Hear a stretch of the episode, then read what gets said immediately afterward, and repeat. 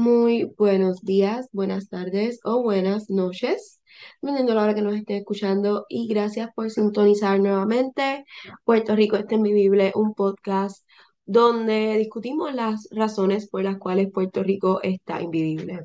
Esta semana solamente me van a estar escuchando a mí, a Leris. Eh, mis hermanas están sin luz en Puerto Rico.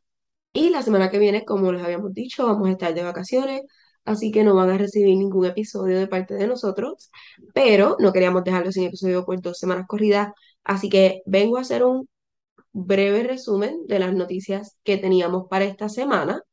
Eh, primero, antes de empezar con las noticias, eh, quiero dejarles saber que por favor nos sigan en Instagram bajo PR Invivible eh, esa es nuestra página de Instagram. También pueden escribirnos por correo electrónico a gmail.com y nos pueden buscar en su plataforma favorita de podcast, sea em, Apple Podcast, Spotify, Google Podcast, como Puerto Rico está invivible. Ahora, para comenzar, eh, la semana pasada, eh, empezando el 27 de agosto, eh, arrestaron a cinco mujeres que estaban intentando eh, introducir drogas a la cárcel en unos platos de comida china. Estas mujeres, luego de haber entrado a la cárcel a visitar a unos confinados, se da cuenta una de las oficiales que dentro del plato de comida china que habían traído eh, había heroína, una bolsita de heroína. eran cinco mujeres, la, fueron arrestadas eh, entre las edades de 21 a 72 años. Eh, todavía no han sido citadas, se dijo que iban a ser citadas por una fecha anterior. No sabemos todavía cómo, no, no ha habido un update del caso, así que estamos al pendiente de eso. Luego, el eh, día 29 de agosto, el gobernador salió a dar expresiones que no eran necesarias sobre el hecho de que eh, la hermana de su secretaria de la gobernación trabaja en Luma. Esta persona se dice que trabajó 25 años para Luma Energy. Eh, Noelia García Bardales es su nombre. Y la misma, pues ahora eh, trabajó 25 años para la AE y ahora está trabajando para Luma Energy. El gobernador dice que pues él no sabe cuál es la posición de ella dentro de la empresa, que ella es una entre un millón de empleados, que no hace ningún tipo de diferencia. Eh, no tiene el detalle de qué posición ocupa, pero eso no hace ningún tipo de diferencia en lo que está pasando con Luma. También el gobernador ese mismo día se expresó sobre las protestas y el hecho de que que Luma esté en probatoria, haciéndose el fuerte, como siempre decimos, Pierlucio trata de hacer las cosas como que deben ser y después no termina haciendo nada de peso. También un bochinche ahí porque el pana de él que lo culpó de unos crímenes, yo creo que lo hablamos en el podcast pasado, pero para mantenerlos todos en el loop de todo lo que está haciendo este gobernador, para cuando venga el tiempo de votar por este funcionario, pues decidamos qué queremos hacer. Lo último que él dijo fue que Luma está en probatoria hasta que yo vea mejora en el desempeño y que no tenemos tantas interrupciones. Lo importante es que no tenga- tengamos interrupciones mayores. Como les dije, mis hermanas están sin luz hoy. Gracias, Goe. Gracias. Las interrupciones siguen pasando. Ahora, durante ese mismo día se estaba denunciando que en el DACO eh, se dispararon las querellas relacionadas a placas solares. En lo que va del mes de agosto, se habían, bueno, en lo que iba del mes de agosto, que era el 20 el 29 de agosto ya, pues se habían reportado 52 casos de querellas de em, las compañías no cumpliendo con las garantías ni con el servicio, o sea, no estaban instalando las placas cuando se supone que las instalaran y también tenían un montón de querellas sobre eh, la gente pues que le instalaban las placas, de momento la batería se moría o la placa no funcionaba, ellos llamaban y les decían, ah, no, eso no te lo cubre la garantía, etcétera, etcétera. Así que DACO estaba eh, número uno, exhortando a la gente a hacer querellas si estaba pasando por esto, y lo otro es que estaban eh, exhortando a las personas a que entraran a su página para que vieran cuáles eran las compañías que sí tenían eh, licencia para estar ofreciendo estos servicios y las mejores recomendadas eh, por los clientes. También durante esta semana, Anthony Lobo se declaró culpable por crimen de odio contra Alexa y eh, la fiscalía recomendó 33 meses de prisión, a lo cual su defensa en, eh, pidió que fueran 18 meses de cárcel. Esta persona fue eh, uno de los acusados de dispararle a Alexa previo a su asesinato con perdigones de pintura. En la noche del 24 de febrero, esto fue grabado, el video subo a las redes sociales, a él también se le, se le acusa con obstrucción a a la ley porque él borró los videos después de que le dijo a alguien que los había subido. Él no está acusado por el asesinato de Alexa, pero nuevamente él fue el que subió este video a las redes sociales y em, se grabó mientras agredía a Alexa con estos perdigones de pintura, mientras le gritaba eh, varios insultos en el proceso y luego de eso pues eh, ella aparece, aparece muerta. Eh, la pena máxima para esta persona es de 10 años. La jueza es la que está a cargo de tomar esta decisión y todavía no se ha dado la declaración de, o sea, no se ha, no se ha llevado a cabo la sentencia, no la han sentenciado. Así que estamos esperando por eso para poder dar un update de la noticia. También el presidente de la UPR propuso que el, el College Board no sea eh, un examen que se tenga que tomar para poder entonces entrar a la, a la UPR. Entiende que él que pues eh, basado en, en, en, las estadísticas hay, ha habido una baja en el 11.5% de matrícula en la Universidad de Puerto Rico por lo cual, él quiere, él quiere cambiar o quiere que no se tome en consideración el, College Board para entrar a, a, la universidad y esto entraría en efecto para el 2025. Eh, hay un informe que se publicó sobre todas las cosas, todas las medidas que él, quiere tomar para que aquí el 2025 pues haya más, más estudiantes, pero pues eh, se ha visto un poco de pushback en cuanto a eso, porque dicen, mira, el College Board es parte de lo que hace parte de la UP la UP, so a ver qué se puede utilizar para entonces eh, así que los estudiantes la vean como un atractivo, mientras que hay otras personas que dicen que si no hubieran subido las matrículas, pues obviamente eh, la matrícula en la UP no estuviera tan baja. Así que veremos en qué queda esto. Recuerden que esto es un plan que se está, eh, que se propone para tratar de, de hacer la UPR más atractiva. Pero una de las estadísticas que se ve es que desde el 2010 al 2022 la UPR perdió más de 20.805 estudiantes o 32% de lo que iba a ser su estudiantado. Ahora, para continuar, eh, nosotros hablamos de esto la semana pasada, aparte de unos feminicidios que se habían llevado a cabo, y eh, hubo un hombre que acusó a, le dijo a su hija que le iba a dar siete tiros a su madre, se llamó la policía, lo estaban buscando, y el hombre fue arrestado eh, en el pueblo de Coamo. A él lo arrestan y luego lo dejaron libre bajo fianza.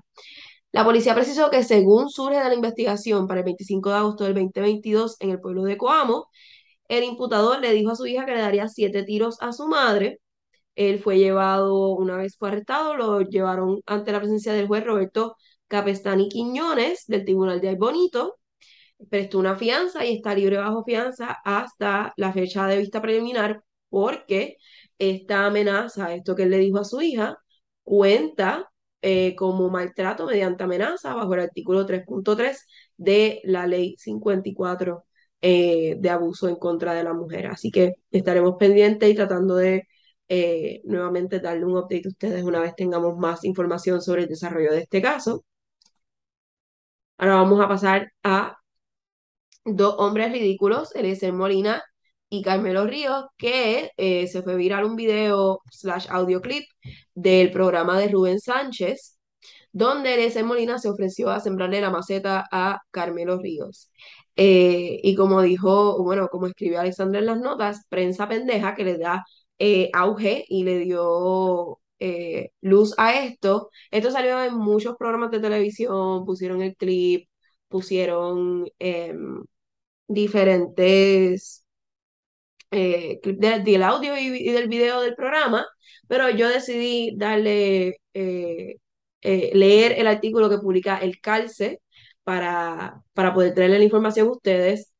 Eh, como les dije, esto se da después de que Eliezer llamara a WKQ580 y eh, empieza a, a hablarle a, a, Car- a Carmelo Ríos que había dicho que había dicho algo de Eliezer y Eliezer pues se molestó y llamó porque no, puede- quedarse eh, tranquilo y dijo las siguientes palabras, si él cree que yo soy agricultor de maceta, pues le sembramos la maceta, pero no, nosotros somos agricultores de café, pero tengo unas cabritas allí que le hace falta un padrote. Así que Cashmelo, estás invitado para que hagas la función de cabra adulto, que aprenda de agricultura. Eh, nuevamente, Eliezer, pues, se eh, sale en la prensa, pero no por nada positivo, sino por, pues, crear problemas y crear escándalo. Eh, también eh, aprovechó el momento para, para exhortar al público a que fuera a la protesta que se dio el jueves 1 de septiembre de la semana pasada, donde se estaban depositando los equipos que se habían dañado frente a Fortaleza.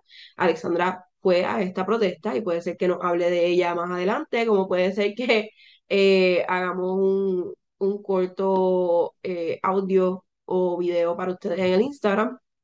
No sé, yo estoy diciendo esto, pero yo no lo he hablado con ella, así que no sé si eso vaya a pasar pero pues él estaba diciendo a la gente que llevara sus enseres a la protesta ese jueves 1 de septiembre. El día antes de la protesta, el 31 de agosto, arrestaron a varias personas por protestar en la Milla de Oro. Estas personas se les arrestó eh, por resistencia u obstrucción a la autoridad pública, a pesar de que el negociado, de la, el negociado de la policía dijo inicialmente que el motivo de la intervención fue por obstruir el libre flujo de tránsito. Se llevaron a cabo unas protestas en la Milla de Oro en Atorrey, que fue convocado por el colectivo Jornada Se Acabaron las Promesas, para exigir la cancelación del contrato con el conglomerado Luma Energy. Esto lo estoy leyendo de primera hora. Ahora, eh, se arrestaron varias personas, tienen vistas para el 6, 7, 8, 9, 13, 14, 15 y 16 de septiembre, o sea, empezaban hoy las vistas de regla 6 en el Tribunal de San Juan, donde estos iban a ser acu acusados, como les dije, eh, por, impedir a cualquier funcionario o empleado público a tratar de cumplir con las obligaciones de su cargo. Estas personas eh, como les dije, estaban protestando frente a la Milla de Oro. La actividad comenzó a eso de las 6 a.m. frente al edificio Seabourn en la avenida Luis Muñoz Rivera, donde están ubicadas las oficinas del negociado de energía y de la Junta de Supervisión Fiscal. Cuando los remueven, eh, fue, como es, fue luego de que a las 8.55 pues, ellos ocuparan todos los carriles eh, con pancartas y la policía, como eso de las 9 de la mañana, pues les dijo que los iba a arrestar, los arrestaron, ya para las 9.17 el tránsito estaba fluyendo en esa área. Así que nuevamente, esto es un caso que le, cual le vamos a dar seguimiento a ver en qué queda. Hablando nuevamente de política, el ex Abel Nazario se declara culpable a nivel federal. Esto lo estoy leyendo de la página de Noticel. Este fue acusado en el 2019 de soborno y robo de fondos que fueron utilizados para beneficiar su campaña política cuando estaba tratando de entrar en el Senado. Nazario ha sonado por años en, en cuanto a diferentes casos de corrupción, etcétera, etcétera, en Puerto Rico, pero él se declaró culpable de su segundo fue caso federal. Él recientemente fue um, eh, fue acusado por robo y soborno en el año 2019 y lo arrestaron. eh, y él pues había salido, no te quiero decir eso, porque sé que lo acusaron y que le habían eh, dado 18 meses de cárcel, pero ahora pues lo vuelven a acusar, él se declaró culpable y ahora vamos a, a ver cómo es que cumple esta nueva sentencia. Además de esto, hubo un caso, o sea, se, se perdió un joven en el área de Vega Baja, de nombre Josbriel Manuel Rivera, todavía está desaparecido. Las autoridades andan buscando a este joven, quiero decir, desde el 20 de agosto. Estamos a 6 de septiembre cuando yo estoy grabando. Y durante eh, la búsqueda de este joven se, se da un allanamiento en una casa donde encontraron un criadero de caimanes, armas, drogas, eh, este, entre otras cosas. Eran 19 caimanes y eh, se ocuparon 870, eh, rifles y 874 municiones, o sea, balas. El sargento Ángel Núñez López, de la División de Homicidios de la Baja, que era el que estaba a cargo de esto, habló con la prensa y una de las cosas que se regó, porque fue una de las expresiones que él hizo, fue que estos caimanes no eran ningún tipo de mascota y que él tenía, eh, pero no estaban faltas de alimento y que él entendía que pues podía ser, era posible que estos caimanes estuvieran siendo alimentados con cuerpos humanos, a.k.a. gente desaparecida. Eh, todavía están buscando a, al joven, a Josbriel Manuel Rivera.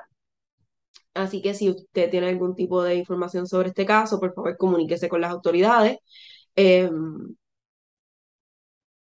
tampoco se ha encontrado su vehículo, eh, así que si saben, por favor, dicen que el joven desapareció eh, entre, en, un área de tres millas entre la gasolinera donde última vez fue, última vez fue visto eh, por las cámaras de seguridad entre la madrugada del 20 y el 21 de agosto y nunca llegó a recoger a su pareja que estaba en un concierto en el Choliseo. Así que eh, ellos están tratando de encontrar a esta persona y esperan que se encuentre vivo. pero nuevamente, como dicen, no se sabe. Ya van 13 días de, que haya desaparecido. Eh, bueno, más de 13 días.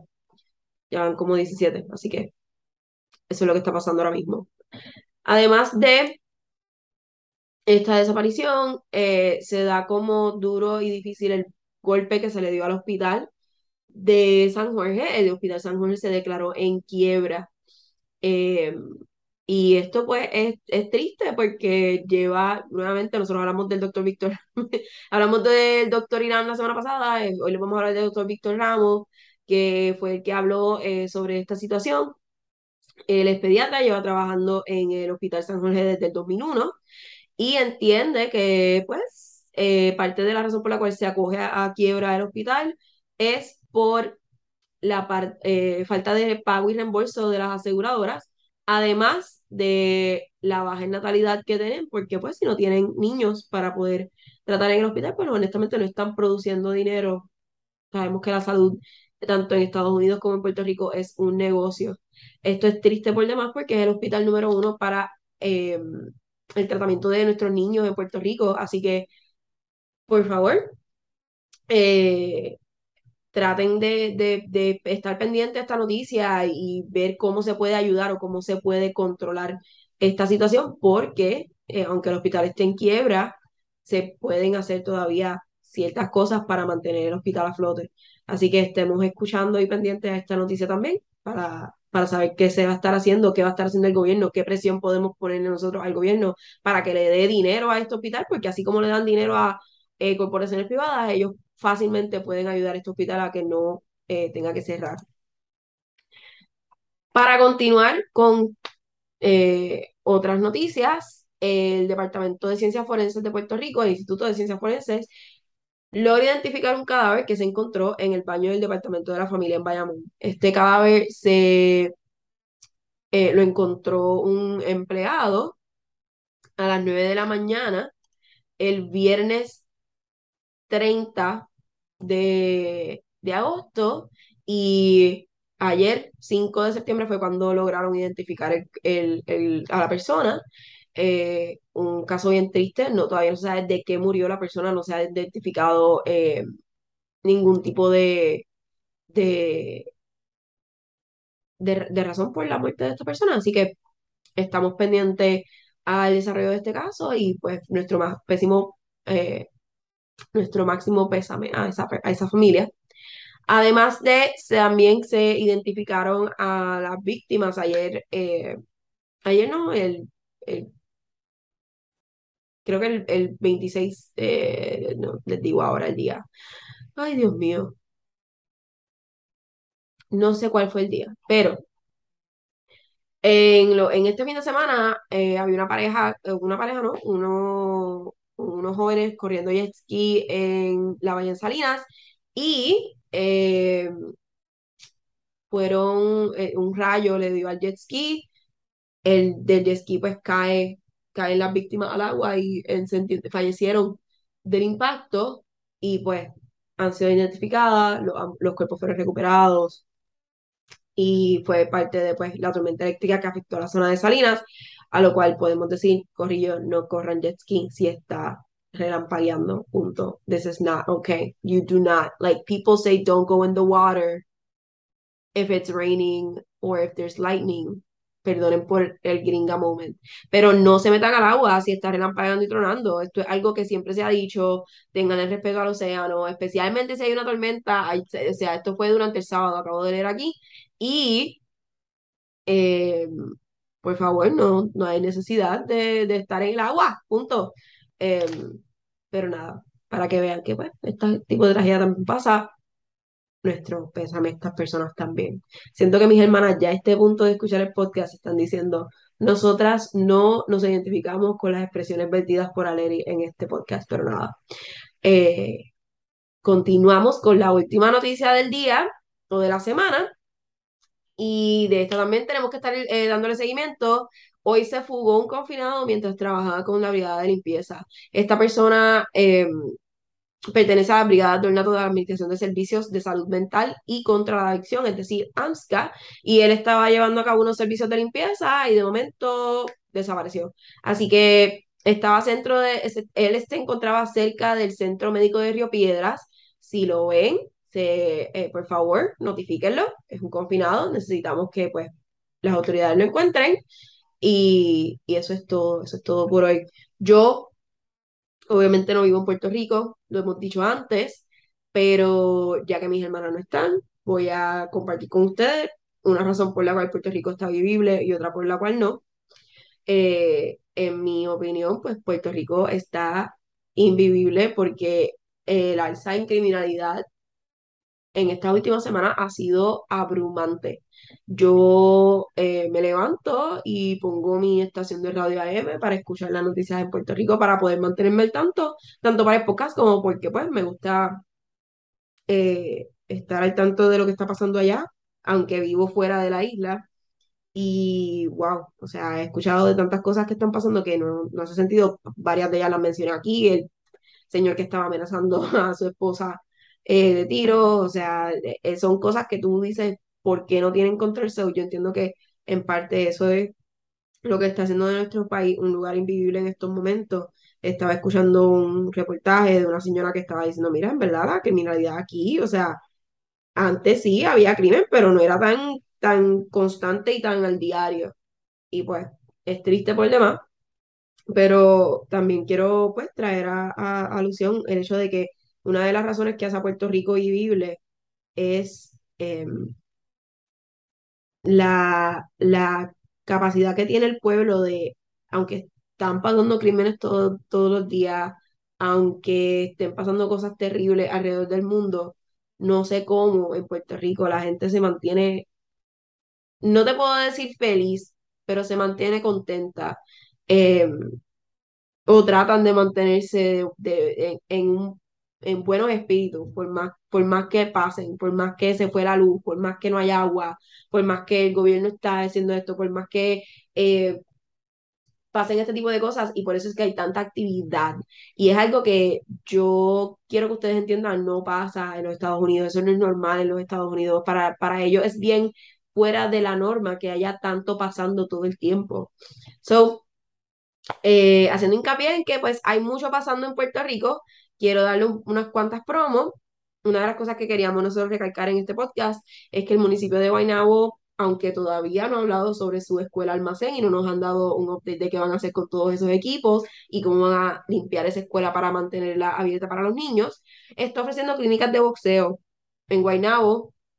Eh, ellos, eh, si quieren buscar el cómo, dónde, horas y todo eso, pueden entrar a la página de Instagram de, del municipio de Guaynabo, pero nos parece súper bien. También hay un community booth en Plaza Las Américas, donde van a estar dan- dando panfletos de prevención de suicidio y promocionando talleres gratuitos. Esto es el 5 de septiembre, eso es hoy.